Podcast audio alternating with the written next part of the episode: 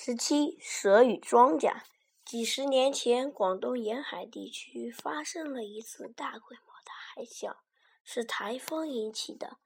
海水倒灌上陆地，淹没了许多田地和庄村庄。洪水过后，那儿的庄稼总是得不到好收成，接连几年都是这样，即使风调雨顺，也不见起色。大家觉得很奇怪。后来，老农们想出了一个奇怪的办法。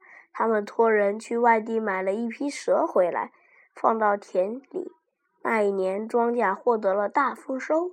许多人不明白这是什么道理，还是老农把秘密说破了。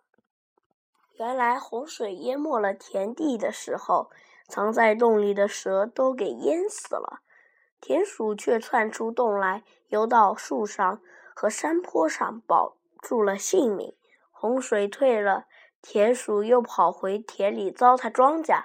因为没有了吃田鼠的蛇，田鼠繁殖的特别快，庄稼叫田鼠糟蹋的特别严重，所以就欠收了。现在田里有了蛇，蛇又能大量捕捉田鼠了，所以庄稼又得到了好收成。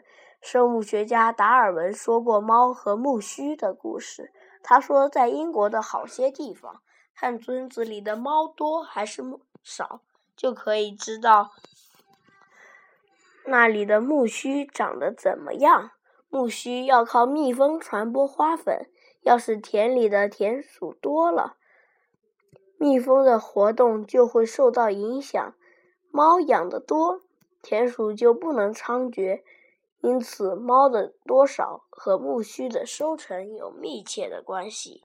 天上下雨，地面就湿，太阳出来，东西就容易晒干。火可以烧东西，水可以灭火。这些事情显而易见，都很好懂。但是世界上的事物，除了这样简单的联系以外，还有不少复杂的联系，不是一下子能看清楚的。一个人不讲卫生，在马路上吐了一口痰，也许会使许多人得病，甚至染上肺结核。而肺结核病人躺在床上呻吟的时候，他怎么会想到使他生病的就是那个在马路上随便吐痰的人？嗯，事物之间的相互联系本来是非常复杂的，所以我们必须不怕麻烦，研究它们，掌握它们的规律。这样看事物才能看得准些，做事情才能做得好些。